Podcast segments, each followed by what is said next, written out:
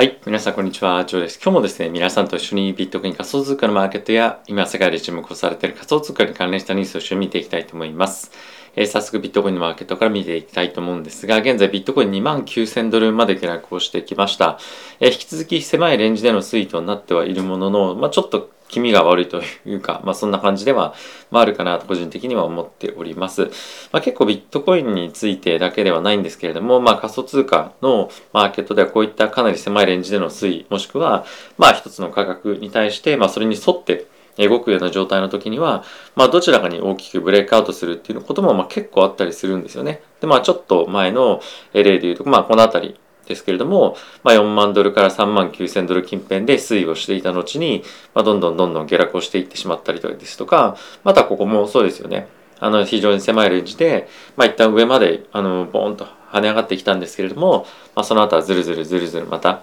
あの、逆方向に戻ってしまったっていうところもあったりはすると思います。で、今のあのマーケットの流れとしては、引き続き、やっぱりダウンサイドを見ている人が非常に多かったりもすると思いますし、まだ非常に大きなマーケットのその流れという環境の中では、まだまだやっぱり利上げですとか物価上昇というところをさらに見込んでいる人も多くいらっしゃると思うので、まあ、より一層の下落というところが、まあ、可能性としては高いというふうに見ている人が多いんではないのかなと思っております。で、これはまあ、イーサもまあ同様で、また2000ドル、えちょっと割れてきてしまっているというところと、またこの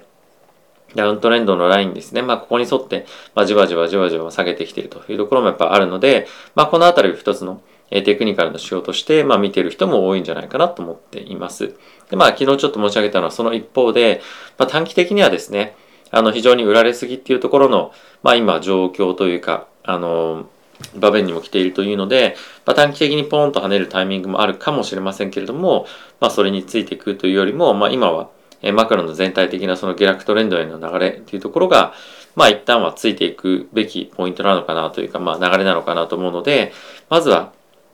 あの、まあ跳ねて、まあ短期的に売るっていうのは一つ面白い戦略かなと思う一方で、まあ跳ねてもやっぱりついていかないというのが、まあ僕は今の局面では、まあ非常に重要なポイントなのかなというふうには思っております。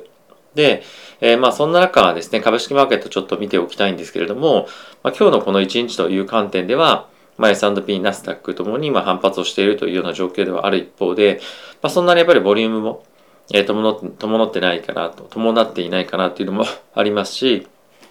まあ今この反発っていうのも、まあそのあんまり理由がないじゃないんですけども、さっきのやっぱり言っていた、まあいわゆるその売られすぎみたいなところからの、まあショートカバーだったりとかっていうのも、まあ一つはあるかなと、もしくはそのセンチメントっていう観点で、あの非常に悪く行き過ぎたので、まあ、その反発っていうのも一つあるかなと思うんですね。でやっぱりその状況が変わってない中での短期の反発っていうのは、まあ、やっぱりそれをついていくべき流れではないのかなと正直思いますし、まだまだやっぱりマーケットとして、じゃあ何が変わったのかっていうふうに言われると、まだ正直変わってないと。非常にやっぱり今後の景気だったりとか物価及び利上げの幅っていうところも含め、まあ結構その不透明な要素というか、まあネガティブな要素がまあ多いというところを考えると、まだまだこの流れは続くんじゃないかなと思っています。あとやっぱりちょっと我々として気にしておくべき、まあ我々っていうのはその、僕は日本人なので、まあ、一応その為替っていうところは結構気になってるポイントであるんですけれども、まあ、結構ですね、これこ、あのヘッジファンドの人が、あのドル円は結構行き過ぎたっていうところもあって、まあ円売り、ドル高みたいなところのポジション取りをしていたのが、まあ、結構ですね、円買いの方向のフローが結構今出てるというふうに聞いていますと。まあ、あの、これはどこまで続くかっていうところは一つある一方で、まあ、かなりやっぱり円売りの方向に、えー、これまで、まあ、継続してきているというところもあるので、まあ、このあたり少し、えー、まあ、下に突っ込むじゃないんですけれども、125円とか、まあ、そういったところまで落ちてくるタイミングっていうのは、まあ、あるんじゃないかなと思うので、まあ、このあたりはその、日本のえ日銀だったりとか、まあ、あとはその円高の、もしくはその円安、まあ、そういったところの政策に対して、まあ、コメントをしてくる、えーまあ、政治関係の人々に対してのあの、まあ、注目度っていうのはさらに上がってくるんじゃないかなと思っております。はい。まあ、あとはですね、日本のその国債の空売り、そのいわゆるその金利がどんどんどんどん上がっていく方向への、えー、ヘッジファンドのまあ空売りっていうんですけども、そちらの方向の見方っていうのもやっぱり続いていたりもするので、まあ、短期的にやっぱりこの円安の方向感への、まあ、すみません、円高ですね。円高方向への、まあ、賭けみたいのは、まだまだちょっとヘッジファンドとしては続けていく、続いているというような状況が、まあ、今も起きているというような感じですね。はい。あとはやっぱり仮想通貨取引していく上では、このドルインデックスっていうのは結構非常に重要で、まあ、今、急激にまたですね、あの、ドル安の方向に、まあ、あの、さっきの円、あの、ドル円と同じで、まあ、結構急激に、えー、ドルが買われたというのもあるので、まあ、それの巻き戻しみたいなポジションが、まあ、今、えー、急激に取られていると。なので、まあ、こういったところの動きが、まあ、ポーンと、えー、また戻るというか、円買い、えー、ドル売りの方向に、まあ、来たりすると、短期的には、えー、またビットコインだったりとかイーサリアム買われる局面っていうのは出てくるんじゃないかなと、まあ、思うんですけれども、やっぱりまだまだ、えー、これから物価高っていうところが続いていったりですとか、まあ、あとはグローバルなリセッション、えこういったところがさらに、ま、リスク高まってきますよなんていう発言が出てくると、えー、まあ、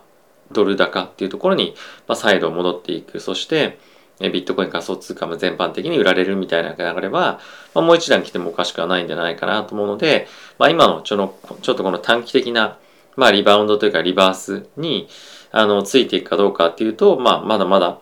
えーまあ、これがトレンドになるっていうのはちょっと正直僕は思えないので、え、まだ、え、ビットコインだったり仮想通貨及び、ま、株式マーケットについては、ま、ダウンサイドを見ておくというところが、ま、僕はいいんではないのかなというふうには思っております。はい。で、まあそういったものを分析していく中で非常にマクロのニュースですね、そういったところも非常に重要になってきますので、まあ、そのあたりも今日はちょっと触れていきたいと思います。で、まずはですね、こちら見ていただきたいんですけれども、えっと、シティグループですね。まあ、世界のシティ、まあ、バンクっていうのが我々としては非常に馴染み深い名前かもしれませんが、まあ、そういったところの、部門と、あとは証券のグループも持っていて、まあ、シティグループ証券というのは日本にもあると思うんですが、まあ、そういったところの統括をしている、まあ、CEO の、えー、ジェイン・フレーザーさんという方がいらっしゃるんですけれども、えー、今はですね、やっぱりそのヨーロッパのリセッション入りというものをほぼ、まあ、あの確実にえー、まあ、そっちに行くんじゃないかというふうに、ま、思っているという発言を、まあ、今現在ダボスでですかね行われておりますワールドエコノミックフォーラムというところで発言をしておりました。でこれはもう本当にいろんな方が、まあ、コメントしているポイントではあると思うんですけれども、えっ、ー、とまあ、今後 ECB European Central Bank に関しても、まあ、あの度重なるその利上げのあの、まあ、いろんな発言出てきましたけれども、まあ、7月9月について、もう利上げはほぼ確実なんじゃないかっていうコメントは、え、出ていますと、まあ、いろんな各所からですね。まあ、プラスそれに加えて、え、継続的な物価高。まあ、これはいわゆるロシア・ウクライナ情勢の、まあ、緊張感の、まあ、高まりというか継続ですかね。まあ、そういったところがさらに続いていくことによって、えー、どんどんどんどんリセッションへのリスクが高まり、で、かつもう、えー、この CO の方については、まあ、もうほぼ確実に、リセッション入りするというふうに思って思ってます思っていますという発言が、まあ、出てるということところでやっぱりグローバルのリスク、えー、グローバルなその経済のリセッション入りっていうようなところのリスクは高まっているというようなところはこの辺りから見ると、えー、まあ分かるというか、まあ、そっちの方向に、まあ、今世界が向かってるんじゃないかなと思っております。でまあそんな中なんですけれどもまあ、グッケンハイムと非常に大きな世界的にも有名な、まあ、ヘッジファンド、まあ、資産運用会社ですね、の、運用担当者の方が発言をしていたんですけれども、まあ、S&P については、まあ、ここからさらに20%ぐらい下落するんじゃないかっていうふうなことを言っています。で、まあ、これの一つの条件としては、まあ、ここにもある通りなんですけれども、まあ、フェットがですね、まあ、継続的に利上げをしていくようであればということなんですけれども、まあ、これは当然、今彼としては織り込んでいて、今ちょうど S&P がですね、史上最高高値から20%、まあ、今下落しているような水準なんですね。で、これがさらに、まあ、高値から見ると20%下落っていうところまで、まあ、いくんじゃないかというふうに言っています。で、大体レベル感としては、えっ、ー、と、S&P が今4000ぐらいだと思うんですけれども、まあ、その3000手前とか、まあ、そういったところまで下落するんじゃないかっていうようなことを言ってると。で、これがやっぱり続くと、まあ、ビットコインに対しても大きく、下落影響あるんじゃないかっていうふうに思うと思うんですが、まあ、この方はですね、まあ、同時に、ビットコインについて8000ドルまで、え落ちるんじゃないか。まあ今からだいたいまあ70%ぐらいですかね。落ちるんじゃないかというふうに言っていますと。まあ、ちょっとさすがにこれやりすぎなんじゃないかなと思う一方で、まあ、やっぱりここから株価が20%、30%下落していくというふうに考えたりすると、まあ、なきにしもあらずかなっていうのは、まあ、思ったりはしていますと。なので、まあ、これだけやっぱり、あの、仮想通貨にマイナスというよりも、まあ、今マクロのえセンチメントっていうのを考えると、まあ、追加的に 20%30% 株で落ちてもおかしくないよねと。でまあそう考えるとそれと同じような幅もしくはそれと倍ぐらいのビットコインの下落っていうのは可能性あるよねっていうのが、まあ、今のマーケットの見方でも一つあるんじゃないかなというふうには思っております。で、まあ、それ以外についてなんですけれども、JP モルガンがですね、あの、中国の成長率さらに今引き上げているというところが、まあ、あったりですとか、まあ、あとはですね、ウクライナ安全保障支援というところで、え世界の20カ国が表明しますよということで、あの、アメリカの、えー、防衛庁の長官ですかね、いうところが発言をしていたりとかもしているので、やっぱりそのグローバルなマクロの観点での、えー、成長の鈍化だったりとか、まあ、あとはそのロシア・ウクライナ情勢の緊張感の継続ですよね。まあ、この辺りはまだまだ続いていくと思われますし、まあ、さらに、あの、ここ最近であればフィンランドですとか、まあそういった北欧諸国が、まあ NATO への参加というところも表明をしていたりとか、まあしたいですよというふうに、まあ、言っていて、まあトルコがですね、反対はしたりしてるんですけれども、まあそういった議論が進んでいく中で、えー、ロシアがですね、フィンランドに対して、まあ天然ガスだったと思うんですけれども、えー、供給を停止するなんかいうようなあの動きも見られていまして、えー、さらにやっぱ物価上物価高っていうのが、まあ、世界的に、まあ、特にヨーロッパの方で高まりやすいような環境が今もあると。で、まあそうすることによって、世界的なエネルギー高っていうのが継続。で、かつ景気も減速。で、ヨーロッパ発だけではなくて、まああとは結構いろんなところで特に最近だとスリランカとかですかね、で起こってます、まあ、デフォルトだったりとか、まあ、あとはそれと、まあ、似たような状況が世界各国でも起こる可能性がある。そうすると、え、世界的にまあ、いわゆるリスクアセットというふうに言われるような株価だったりとか、まあ、仮想通貨が売られやすくなる。まあ、少なくとも上がらないっていう状況が、ましばらく続いていくかもしれないので、まあ、やっぱり今はダウンサイドの方向感を持ちながら、まあ、何か機会があれば、ま仕込むみたいな感じのことをやっていくのが僕は今はいいんではないのかなというふうには思っております。はい。で、えー、仮想通貨のニュースですね。まあさっきちょっとご紹介を差し上げましたグッケンハイムの方の、まあ、コメントっていうところに加えてもう一つ見ておきたいのが、まあ今ビットコインがですね、まあ非常に、あの、まあ、なんていうんですかね、まあ、狭いレンジで、まあ、推移をしているわけなんですけれども、さっきもちょっとちょろっとコメントをした、えっと、ビットコインがですね、大きく下にアウトブレイクするんじゃないかっていうようなことを、まあ、この記事では言っていますと。で、まあ、それの根拠っていうのは正直、まあ、これですよみたいなのは今のところ、あのまあ正直今の記事の中ではないんですけれども、やっぱりビットコインだけじゃなくて仮想通貨については、まあ、こういうような非常に狭いレンジでの推移を、えー、していくタイミングっていうのはどちらかにやっぱアウトブレイクするんじゃないかと、アウトブレイクというのは大きくドーンと跳ねる、まあ下もかもしれませんが、っていうふうにま言っていて、これが上か下かっていうのは正直わからないけれども、まあ今のチャートパターンを見ていくと、まあ下の方が可能性としては大きいんじゃないかっていうようなことがま書かれていたりはしていると。ですね。まあ、ちょっとあのテクニカル的なあの関係で、ちょっと変わりやすい短期的に、ま変われる可能性があるんじゃないかっていうようなコメントも、ま僕もしてはいましたけれども、まあ今の状況がまもう少ししばらく続いていくことによって、まあ、そういったテクニカル的にま買いやすいような、ま局面っていうのはま一旦収束してくるとは思うので、まあそのあたりがまタイミングを見て、また大きくドーンと下げるのか、あの、あとはですね、えー、来週に、えー、アメリカの、えっと、ノンファンペイロール、雇用統計ですね。まあ、その次の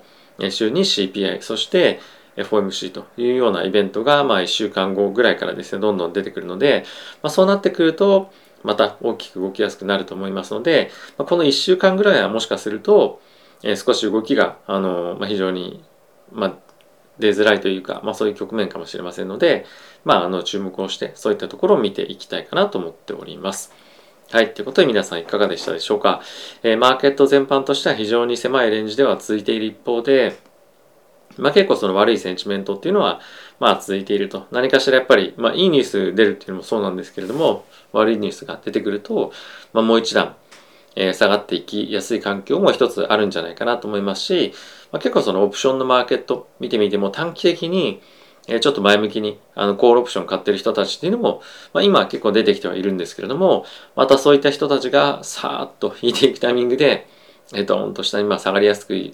ようなじゃないんですけれども、まあ、いわゆるその反発狙いで買ってる人たちというと人たちが、まあ、諦めた局面